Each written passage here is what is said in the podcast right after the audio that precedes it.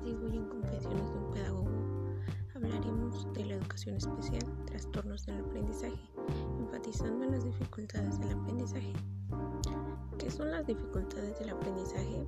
Se refiere a un grupo heterogéneo de trastornos que se manifiestan por dificultades significativas en la adquisición y uso de la escucha, habla, lectura, escritura, razonamiento o habilidades matemáticas. Dentro de estas está la dislexia, la cual es una alteración de la capacidad de leer por la que se confunden o se alteran el orden de las letras, sílabas o palabras. La disgrafía consiste en ciertas dificultades de coordinación en los músculos de la mano y del brazo.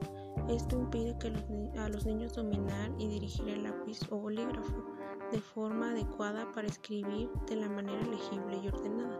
Este es un problema que muchos de nosotros, aún siendo ya universitarios, tenemos. Entonces, sí es, este es más un problema en común porque muchas personas ya adultas igual tienen una letra pues poco estética. La discalculia es un, es un trastorno del aprendizaje numérico donde las personas presentan dificultad para realizar operaciones mentales y recordar conceptos. Hay personas que por más que traten de hacer los, los cálculos mentales, las cuentas, sumas, restas así mentales sin ocupar los dedos de las manos o objetos a su alrededor, no pueden. Y esto pues se presenta en la descalculia, al igual que al retener la información o un concepto pues sobre qué es la suma, qué es la resta, no lo pueden no lo pueden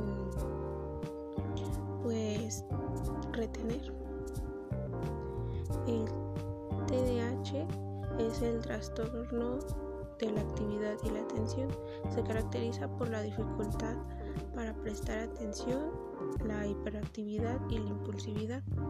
Hay esos niños que por más que uno les diga que tienen que prestar atención, no pueden. Y es que mm, por más que uno piense, ay, es que no, le gusta la escuela ni nada eso, es parte de ellos. Bueno, eh, estos son unos ejemplos de dificultades del aprendizaje. Yo recuerdo una situación que me sucedió cuando yo estaba en primero de primaria. Todos mis compañeros ya sabían leer y yo no. Entonces la maestra en vez de, de pues enseñarme ella o mandarme unos ejercicios en casa, lo que ella hizo fue llamar a mi mamá para que mi mamá me enseñara a leer y pues ella me tuvo que comprar libros, sentarse conmigo a leer. Yo recuerdo que, pues sí, este, mi situación atrasaba un poco al grupo, pero en ese momento yo sí me sentí mal porque pues era como sentirme em, de cierto modo pues como que yo atrasaba al grupo mm, como tal mi situación no pues fue menor pero soy consciente de que el deber de los maestros al tener dentro de su clase a un alumno con alguna dificultad del aprendizaje, pues sí debe de ser apoyarlo independientemente de la gravedad de la situación, pues debe de existir ese apoyo.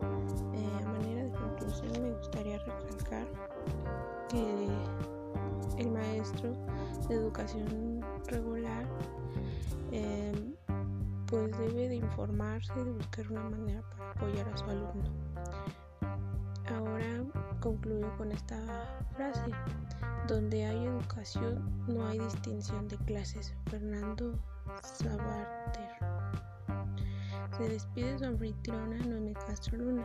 Gracias por escuchar este podcast del Centro Tecnológico Banco CETPA.